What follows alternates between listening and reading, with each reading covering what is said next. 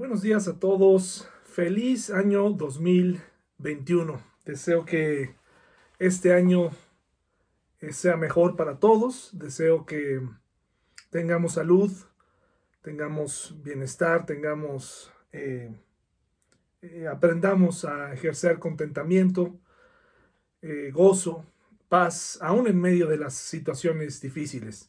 Envío un saludo a los hermanos que están atravesando en estos días por eh, eh, la enfermedad del COVID. Tenemos algunos hermanos en la iglesia al día de hoy eh, contagiados. Les invito a que hagamos una oración por ellos. Si alguien necesita saber el teléfono para comunicarse con ellos y darles una palabra de aliento, no dude en escribirme.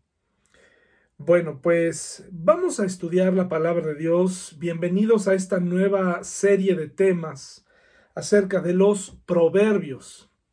Durante muchos años escuché muchas veces en casa eh, la palabra proverbios, pero muy pocas veces en la iglesia. Muy pocos pastores, eh, predicadores tomaban los proverbios, los citaban como parte de un complemento a sus predicaciones, pero nunca eh, escuché alguno que hablara específicamente de, los proverbios o que tomara una serie. Se escuchaba más en las reuniones de jóvenes. Y esto se debe porque existe dentro del mundo eh, este mundillo de los cristianos, de los predicadores, esta idea de que predicar acerca de los salmos o predicar acerca de los proverbios eh, solamente debe ser hecho o utilizado cuando como una emergencia, como si enseñar de un salmo o de un proverbio fuera muy sencillo y el buen predicador debería evitar esto e ir directamente a otras porciones de la Biblia. Eh, directa o indirectamente lo que estamos diciendo es que los proverbios y los salmos pues son como literatura eh, de segunda clase en, dentro de la palabra de Dios. Y esto es un grave error. Me parece que todos queremos saber eh, cómo llegar a ser más sabios, cómo llegar a tomar decisiones más inteligentes, sobre todo en este lienzo que se abre delante de nosotros, una hoja en blanco. Pero aunque es un cliché hablar de una hoja en blanco porque ya, ya traemos errores del año pasado, sí, nos da esta noción, esta idea de una nueva oportunidad, volver a empezar durante este año. Y los proverbios son un buen estudio para comenzar el año. Mucha gente no sabe por dónde empezar a leer la Biblia. Me parece que los salmos, los proverbios son, son buena idea también para hacerlo. La Biblia en todas sus páginas tiene poder. Hay ocasiones en las que algunas personas me dicen, eh, sentí la predicación ligera, sentí la predicación eh, un poquito eh, sencilla y dentro de mí pienso, ¿en realidad quieres algo más profundo cuando lo elemental no se ha comprendido. Tendremos que estar hablando todo el tiempo de apocalipsis, de apologética, para que te sientas un poquito recibiendo un poco más de carne. Es decir, que los proverbios son leche, los salmos son un alimento para bebés y temas más profundos pudieran llegar a ser carne. Me parece que no, mientras estemos en este mundo es importante poner en práctica lo que nos hablan los proverbios y los salmos. Los salmos de David, mayormente escritos por él, no fue el único autor de los salmos, fueron, escritos a manera de adoración, exaltando a Dios, pero los proverbios están escritos por el hijo de David, Salomón, eh, el hombre más sabio que había en la tierra, una sabiduría que provenía de lo alto, y que le permitió tomar muy buenas decisiones la mayoría de su vida. Entonces me parece que eso nos viene bien en esta época. Estudiemos los proverbios y lo que vamos a hacer eh, de todos ellos, probablemente no estudiaremos eh, todos ellos, pero lo que sí es que vamos a tomar un tiempecito para estudiar eh, lo que se nos enseña. Probablemente no tomaremos los 31, pero sí eh, de cada proverbio iré resaltando al menos un versículo que me parezca relevante o una idea o un concepto eh, que se nos hable en este proverbio. Entonces vayamos a los proverbios, les invito a ir allá con esta actitud de inicio de año, con una actitud de aprender, eh, con una actitud de verdaderamente poner en práctica, ¿verdad? De estudiar. Necesitamos resurgir en nuestra fe en este año, hermanos. Hay muchos, muchas cosas que tenemos que dejar atrás. Proverbios 1, por favor, y lo voy a leer desde la nueva traducción viviente. Eh, si no tiene una, escúchela en su casa y más tarde puede leer en su versión Reina Valera. Pero por lo pronto, en los primeros versículos eh, se nos habla del propósito de los proverbios. Dice así, estos son los proverbios de Salomón, hijo de David, rey de Israel. El propósito de los proverbios es enseñar sabiduría y disciplina y ayudar a las personas a comprender la inteligencia de los sabios. En otras palabras, enseñar sabiduría o conocimiento, que nos quejamos de en la vida diaria de no lo hice porque no supe o no tuve la información, por eso me equivoqué. Eh, vemos una falta de disciplina en la vida y aquí los el propósito de los proverbios es enseñarnos estas dos cosas, así que ya empezamos muy bien. Dice, y ayudar a las personas a comprender la inteligencia de los sabios, es decir, por qué la gente, eh, porque hubo gente muy inteligente o hay gente muy lista para tomar decisiones, vamos a aprender también cómo obtuvieron esa inteligencia. Dice, su propósito es enseñarles a vivir una vida disciplinada y exitosa. ¿No es eso uno de los grandes problemas que, tenemos o que deseamos? El éxito en la vida. Queremos obtener éxito, queremos tener relaciones exitosas, queremos tener negocios exitosos, una vida exitosa. Bueno, pues aquí se nos va a enseñar esto y dice, y ayudarles a hacer lo que es correcto, justo e imparcial. Y aquí es donde empieza el problema porque los proverbios nos hablan precisamente a aprender a hacer lo correcto, no lo que nos conviene personalmente, sino lo que es correcto, lo que es justo y lo que es imparcial. Vivimos en un mundo corrupto, en un mundo donde no se hace lo correcto, donde se hace lo injusto, y los proverbios nos van a enseñar precisamente a ir en la dirección contraria, a hacer lo correcto, a hacer lo que es justo y lo que eh, eh, hacer las cosas de manera imparcial. Estos proverbios darán inteligencia al ingenuo, conocimiento y discernimiento al joven, que el sabio escuche estos proverbios y se haga aún más sabio. Qué bonita introducción a este libro porque seguramente hay personas que creen que ellos están para escuchar cosas un poquito más profundas, más difíciles, filosofía. Te quiero decir que uno de los propósitos de la filosofía era precisamente encontrarle sentido a la vida, pero hasta la fecha ningún filósofo le ha encontrado sentido a la vida.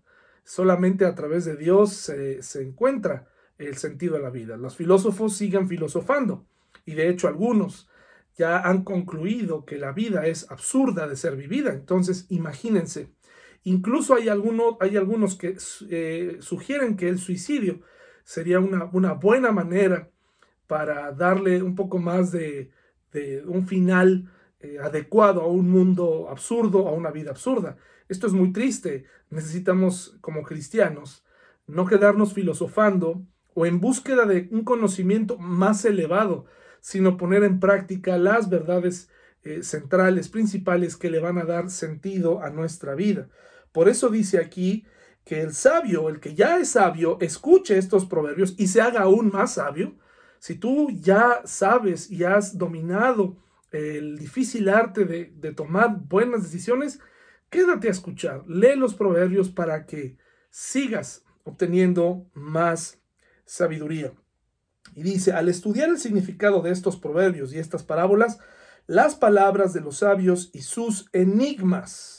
Ahora, aquí viene el tema central de Proverbios. me parece que en el versículo 7 y en el versículo 8 están las claves para poder entender el libro de Proverbios. ¿Cuáles son los temas que se nos están enseñando? ¿A dónde el Señor quiere que dirijamos nuestra atención? Dos conceptos, dos constantes que están en el libro de Proverbios que nos van a ayudar a entenderlo, que vamos nos van a, van a estar eh, brotando casi en cada proverbio, van a estar saliendo estos dos conceptos y que estos son el fundamento para vivir, eh, según el libro de Proverbios.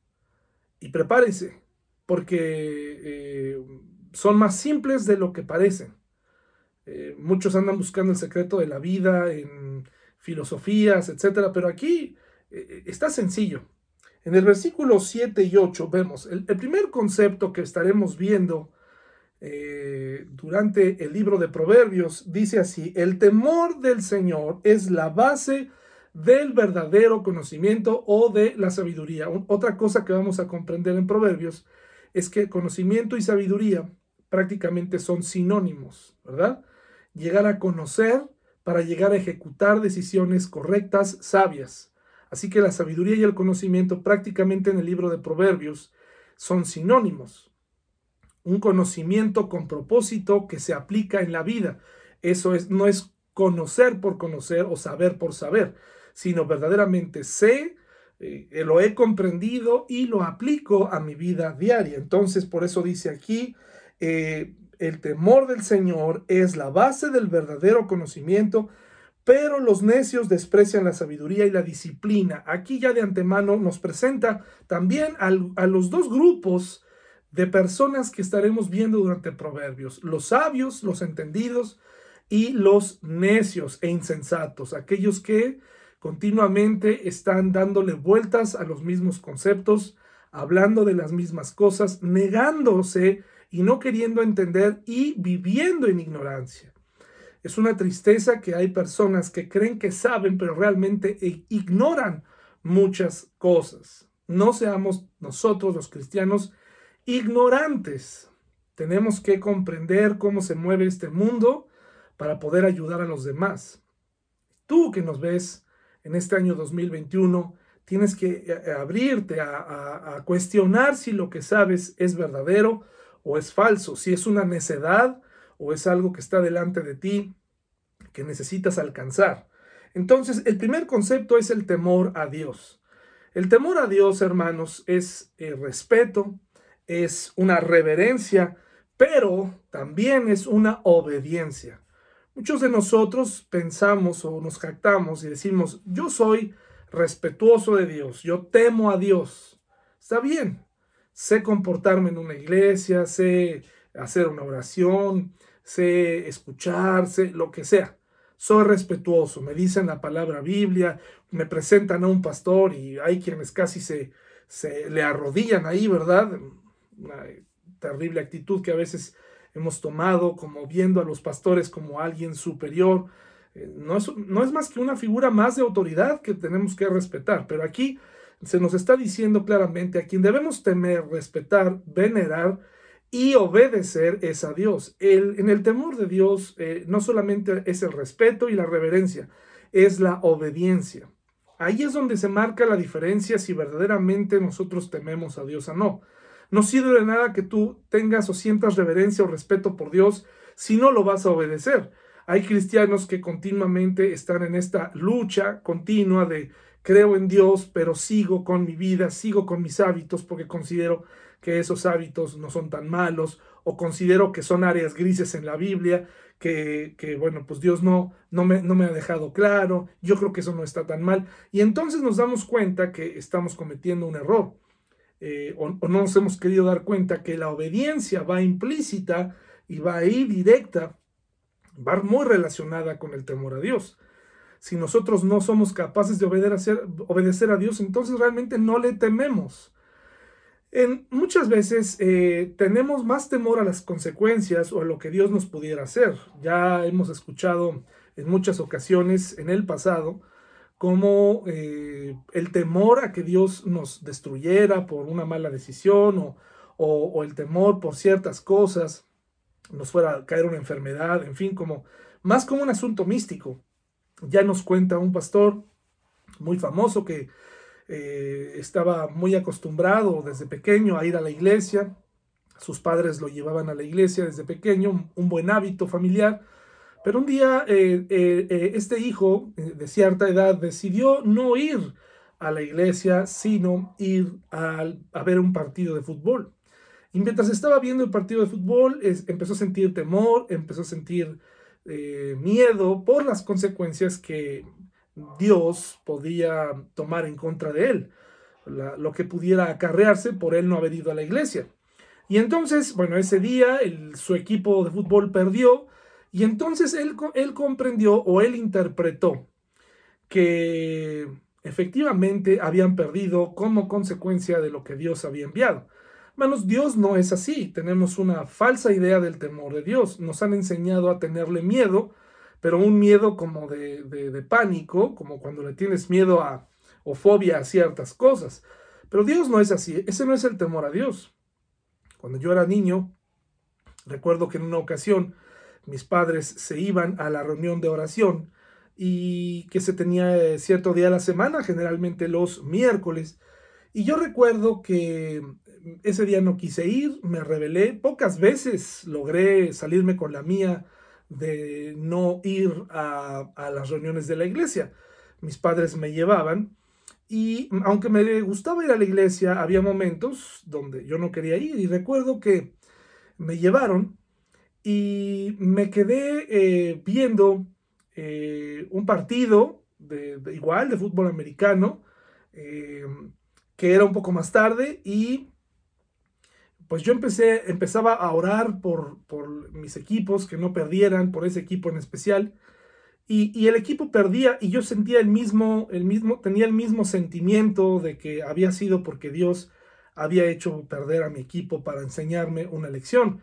Incluso en una ocasión que mis padres se tardaron más en llegar, pues eh, de la reunión de oración y no estaban ni mis hermanas, ni mi hermanito, ni mis papás, pues no llegaban y no llegaban y entonces dije, ya esto ya fue el arrebatamiento, me quedé por no haber ido a la reunión de oración. Es muy triste vivir así, no hay, no hay sentido para vivir así, tenemos que vivir en libertad, pero son los conceptos que nos han enseñado, tenemos miedo a, ¿verdad? Eh, tenemos miedo a tomar ciertas decisiones, andar en libertad. Ese no es el temor a Dios. El temor a Dios es no solamente saber que Él está ahí, no saber que es eh, que tiene que ser honrado o reverenciado, sino que tenemos que obedecerlo en los principios más básicos, en lo más elemental. Tenemos que obedecer sus mandamientos. Entonces, eh, esto es a grandes rasgos lo que significa el temor a Dios. Ahora, el otro concepto es muy interesante y sorpresivo para algunos de ustedes porque probablemente eh, no lo habían considerado así. Pero la otra clave para poder, o que nos está diciendo el eh, escritor de Proverbios, está en el versículo 8, dice, Hijo mío, presta atención cuando tu padre te corrige, no descuides la instrucción de tu madre. Lo que aprendas de ellos te coronará de gracia y será como un collar de honor alrededor de tu cuello. Muy interesante que ahora aquí nos dice, ahora mira a la autoridad, honra a tus padres, honra a tu padre y a tu madre. Aquí más de uno dirá, bueno, pero pues es que mis padres no son cristianos, por lo tanto no son dignos de ser escuchados. Eso, eso no está en la Biblia. Tú tienes que obedecer a tus padres, a menos que tus padres te estén pidiendo hacer algo, pues que vaya en contra de la vida o en contra de tu propia salud o habrá que cuestionar. Pero de ahí en fuera, nuestros padres nos han dado indicaciones que años más tarde cuando decidimos ignorar todas esas indicaciones, decimos, ¿por qué no les hice caso? No importa qué edad tengamos, si tus padres viven, es interesante hacerles preguntas sobre lo que piensan. Eh, eh, incluyéndome, hay ocasiones en las que ya no les hago preguntas. Me considero sabio, me considero alguien independiente y ese es el problema que tiene el mundo hoy. Hemos sacado a nuestros padres de la vida hemos sacado. Si bien no fueron padres perfectos, con el paso del tiempo ellos mismos también han aprendido a resolver las cosas de otra manera y son sabios y nos pueden dar consejos muy buenos. y nos pueden ayudar. Interesante cómo Salomón nos manda a hacerle caso a nuestros padres. Nos dice, teme a Dios, es el principio, pero después nos dice y repetitivamente nos dice, honra a tus padres. Muchos hijos han dejado de hacerles preguntas a sus padres. Deje usted que sean agradecidos, deje usted que los visiten. Sencillamente ya no hay preguntas para pedir consejo y ese es el problema y por eso tenemos el mundo que tenemos. Tanto los padres han dejado de instruir porque se han autodescartado y también los hijos hemos nos hemos alejado de los padres. En cuanto tenemos edad nos alejamos, ya no queremos escucharlos, pero hay un vínculo aquí, hay algo, el secreto para tomar buenas decisiones. Está en el temor a Dios, pero está en voltear a ver a nuestros padres. Si tus padres no son creyentes, eso no significa que no pueden darte consejos para vivir sobre todo si hay madres solteras en la iglesia, eh, pues no es pretexto decir, bueno, ya es que mi mamá no es cristiana, no le voy a preguntar, no. Dios no te manda a desobedecer a tus padres. Tú tienes que obedecer a tus padres, ¿verdad? Por supuesto, si tú encontraste una nueva fe ahora en el cristianismo y estás creciendo en ella, pues tienes que compartirles, pero por supuesto que lo más importante es que ellos te vean obedecer en cosas muy sencillas. Si eres soltero, mientras estés viviendo en casa, tienes que obedecer todas sus reglas. Si ya no estás con ellos, tienes que tener este, este anhelo de hacer preguntas, de honrarlos. Dice aquí que si nosotros lo hacemos, lo que aprendas de ellos te coronará de gracia y será como un collar de honor alrededor de tu cuello. Si nosotros nos alejamos de los padres, si nosotros nos vamos por nuestra cuenta, eh, eh, lo que estamos haciendo es quitarnos este collar de gracia estamos batallando. Hay quienes batallan mucho en la vida porque han ignorado los consejos de sus padres y los siguen ignorando. Yo te invito a hacerle caso a tus padres. No los menosprecies, no los deshonres con una vida de desobediencia. Nuestros padres no solamente son eh, máquinas de dinero. Hay muchas cosas que tú comprenderás, hijo, hasta que seas eh, papá.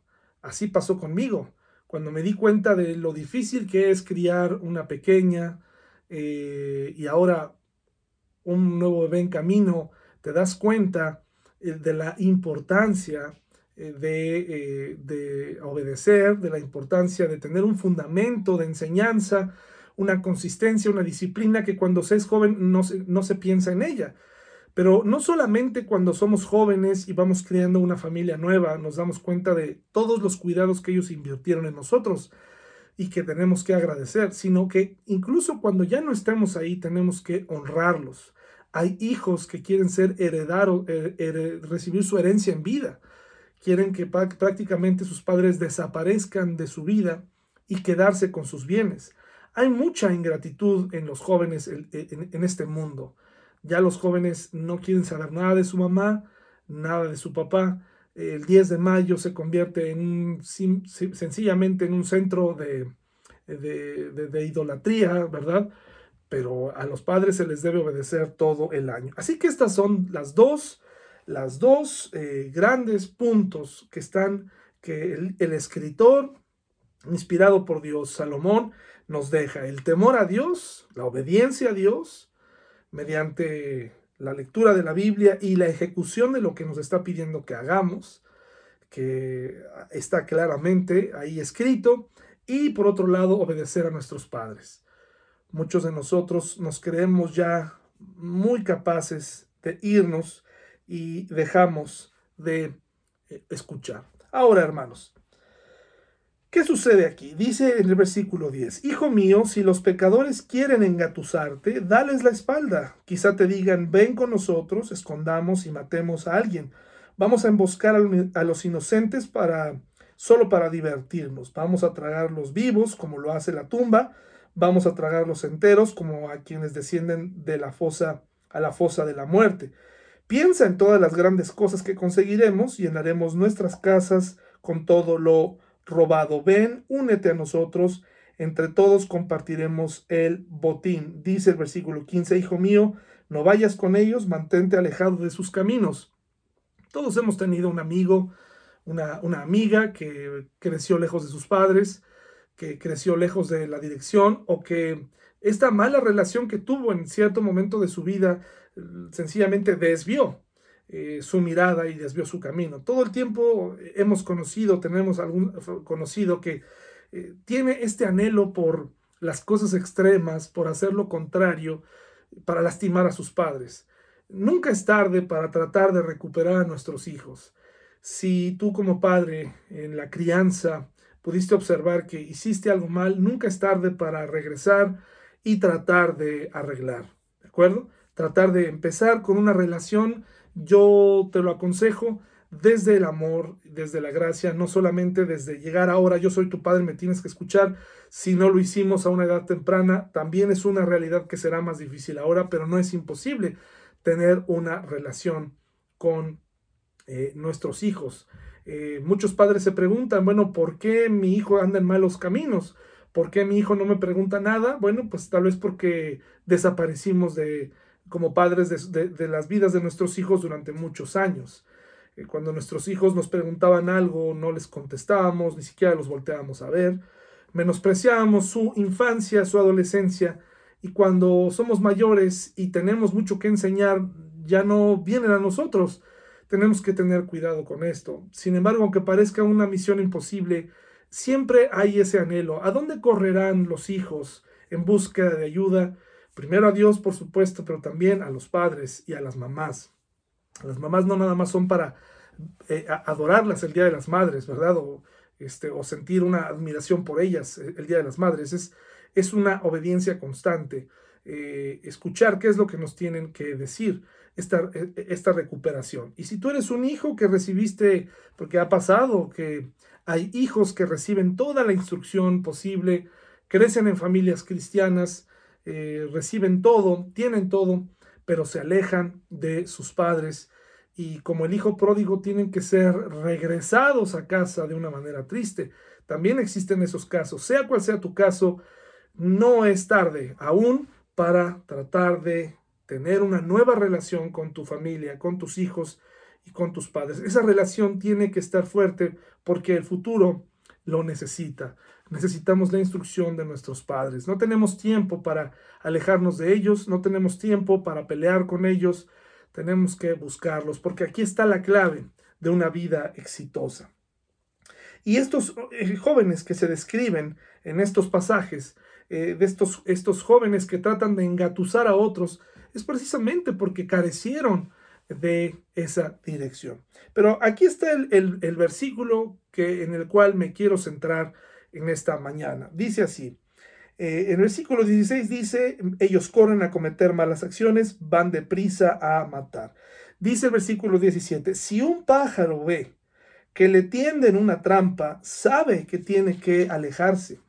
En cambio, esa gente que tiende una emboscada, e, esa gente se tiende una emboscada a sí misma. Pareciera que busca su propia muerte.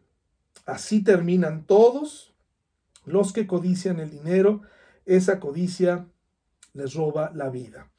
Hermanos, es muy interesante porque eh, el dinero mueve a este mundo, nos mueve a todos tener un poco más de dinero. En mayor o menor medida, eh, o en mayor medida, será porque tenemos pues necesidades y pues tenemos que usar el dinero. Sin embargo, eh, ha llegado a tomar un momento o una parte muy grande, muy importante en nuestra vida, el dinero, la codicia. Y la búsqueda de dinero fácil, eh, nuestros jóvenes en este mundo, esta falsa idea de que lo necesitas, ve y cómpralo, o me siento triste, voy y, lo sustituyo con una compra, en un mundo eh, que nos ha enseñado que todo se resuelve con dinero, ahí es donde deben entrar el temor a Dios para un cristiano y la obediencia a los padres. Si tú como padre llevaste una vida eh, disipada, una vida de consumismo, pues ahora puedes enseñarle a tu hijo las consecuencias de todo eso. Pero algo que me llama mucho la atención es que dice aquí que si un pájaro, o sea, un animalito ve que, se le tiende una trampa, sabe que tiene que alejarse.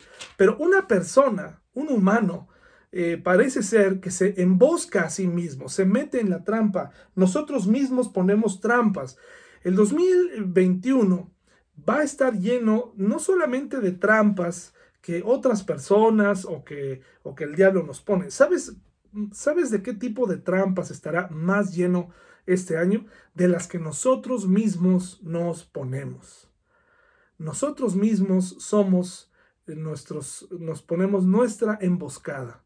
Nosotros mismos nos metemos el pie o nos disparamos en el pie, como, se dice por ahí. Nosotros mismos le ponemos freno a nuestro crecimiento espiritual.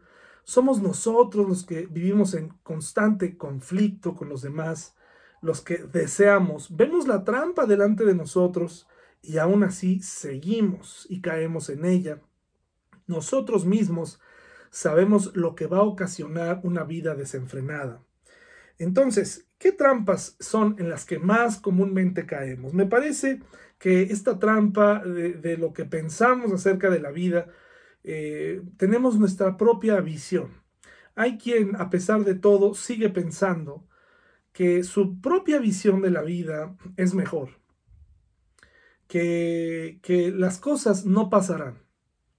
Hay personas que durante toda la década o las últimas dos décadas han vivido con, pues a mí no me ha pasado nada. Mm, por eso lo sigo haciendo, ¿verdad? A mí no me ha pasado nada. Hasta ahora he, estado infringiendo esto una y otra vez y no me ha pasado nada, así que no veo por qué en el 2021 me vuelva a pasar. Pues estás en una trampa constante. En pequeños detalles se nota que estás cayendo en la misma trampa de tu pensamiento, pensando que eres muy inteligente, que te sales con la tuya vez tras vez, pero eso, eso se termina y la verdad sale y te pasa lo que, lo que tanto decías que no pasaría, termina pasándote. Así que analicemos eh, cuál es esa visión que tenemos de la vida. ¿Está el Señor en ella? ¿Está Dios en ella? ¿O están todos estos conceptos un poco hippies, un poco eh, esotéricos, un poco de aquí, un poco de allá, un poco de budismo, un poco de humanismo, un poco de o realmente eh, es Dios. Y si es Dios, ¿cuáles son tus fundamentos para creer que vas en el camino correcto? ¿Qué otra cosa son trampas en las que podemos llegar a caer en el 2021? Pues aquellos sueños y peticiones que ya dejaron de ser necesidades y que son necedades. Personas que siguen persiguiendo sueños que son más bien como anclas. Aquel ah, hombre o mujer que siguen en búsqueda de ese gran sueño y en, en pos de ese sueño están haciendo cosas secundarias o están viviendo una vida secundaria o según ellos mientras logran el sueño y mientras logran el sueño los hijos, los padres crecen, envejecen porque por cada día que tú decides levantarte a trabajar de manera desganada, cada vez que tú quieres acelerar que eh, la semana se vaya rápido, en pos o con el pretexto de que quieres pasar más tiempo con tu familia y deseas salir de trabajar en cuanto llegas, mientras tú deseas eso, eh, paradójicamente el tiempo no se detiene en los demás. Es decir, el tiempo transcurre para todos. Más vale que ese tiempo que estás pasando fuera de casa lo aproveches. Porque no sirve de nada que vayas y hagas mal tu trabajo o que estés de malas haciendo algo en lo que llega tu gran sueño, porque todo lo que está a tu alrededor envejece. Y a veces le atribuimos a eso, pues es que estoy de malas porque mi sueño es este, es que mi dinero lo estoy invirtiendo en esto. Y el tiempo se va. Te tienes que decidir porque eso es una trampa. Eh, tienes que aprender a tener contentamiento y, aprender a tener el valor y, el temor a Dios y, pedir consejo a tus padres sobre si lo que estás pidiendo realmente es una necedad. También nuestros padres se equivocan, pero para eso también la Biblia nos dice que hay otros consejeros alrededor, no necesariamente el pastor, otras personas que te pueden ayudar para enfocarte y aprovechar el día que Dios te dio hoy, el momento que tienes hoy. No puedes estar yendo eh, y tu corazón no se puede entristecer cada vez que se acaba la Navidad, el Año Nuevo, viene tu cumpleaños y luego de ahí estás triste otros meses hasta que viene eh, otra temporada festiva eh, o los Juegos Olímpicos o la, la, temporada de la NFL o el próximo torneo y luego la Navidad y así. Tenemos que aprender a vivir porque paradójicamente el tiempo que tú no aprovechas está transcurriendo en los demás, así que será mejor aprovecharlo y vivirlo, que valga la pena cuando salimos a trabajar y que, y que no vemos a la familia, que valga la pena, ¿verdad? Así que esas peticiones y sueños, cuestiónalos en el 2021. ¿Hacia dónde vas? ¿Hacia dónde te diriges? Eh, ¿qué, qué, cuál es el plan? ¿Hacia dónde, hacia dónde eh, va tu familia? ¿Verdad? Ahora, hay otras cosas que son trampas, relaciones nocivas, relaciones que no funcionan, ¿verdad? Relaciones de noviazgo que son demasiado largas y que no llevan a ningún lugar, eh, relaciones de amistad que no llevan a ningún lugar, relaciones eh, de negocios que no llevan a ningún lugar, pero que nosotros insistimos en seguir rescatando, luchas más por tener una relación con otras personas que con Dios mismo, y habrá que cuestionar también eso. Por supuesto no estoy hablando de tu esposa, si estás casado, eso tendrá que funcionar. Pero me estoy refiriendo a relaciones nocivas eh, que nosotros, a los que nosotros nos aferramos. Reuniones, cosas que, que, no te llevan a ningún lado, ¿verdad? Eh, habrá que cuestionarlas. Son trampas, quitan tiempo, roban tiempo. Eh, personas que siempre están contando los mismos problemas. Eh, a veces me han dicho que puedo ser un poco duro con esto, pero yo les he dicho a algunos hermanos, podemos estar hablando del mismo problema toda la vida, pero la respuesta es la misma, obedece a Dios y toma decisiones. No sirve de nada que te quejes de tu esposo, de tu esposa, de tus hijos, si no vas a hacer absolutamente nada. El amor al dinero, como dice Proverbio, es un problema, es un terrible problema, porque el codiciarlo, dice, terminamos eh, fíjense lo que dice el versículo 19. Así terminan todos los que codician el dinero. Esa codicia les roba la vida. Se va la vida por codiciar, codiciar y nunca llegar a tener. Y por supuesto la falta de temor a Dios, la falta de obediencia a Dios, confundida con reverencia, confundido solo con respeto. Hay gente, gente que dice, no, yo respeto a Dios, yo mis respetos con Dios, eh, mis respetos con la con la iglesia, mis respetos con el pastor, ¿verdad? Pero a la hora de obedecer no obedecemos y seguimos en los mismos problemas. Hermanos, estos, este es el primer capítulo de Proverbios. No caigas en la trampa, en estas eh, trampas que nosotros mismos nos ponemos. Huye de esas actitudes. Eh, no ha pasado dos días, tres días y ya estamos envueltos en la misma rutina, en la misma trampa, en la misma actitud. Efectivamente, no sirve de nada que rituales hagas a la medianoche de entre un año y otro.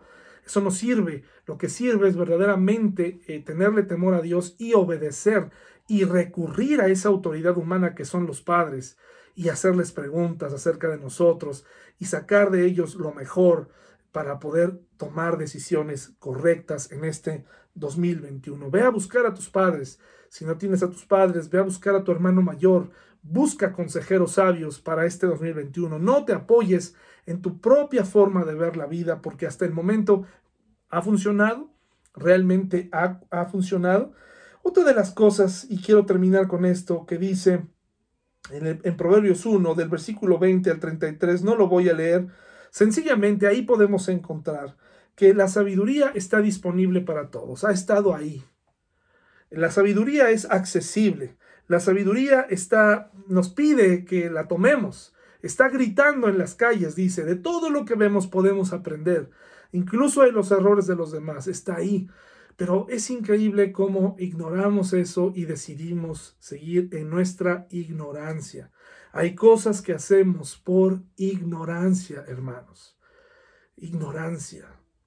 Hay cosas que, nos, que, alguien nos pasó por WhatsApp que nos dice que no debemos hacer y, ya lo creemos. Eh, el pastor ya dijo algo, tú ya lo crees, pero realmente no sabes ni dónde está.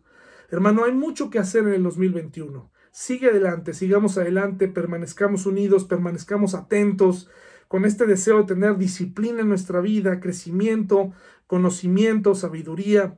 Y qué mejor que estudiar en eh, Proverbios. Lee todo Proverbios 1 y nos vemos la siguiente semana con Proverbios 2.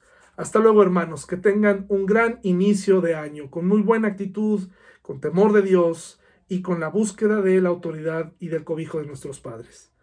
Que les vaya bien hermanos, hasta luego.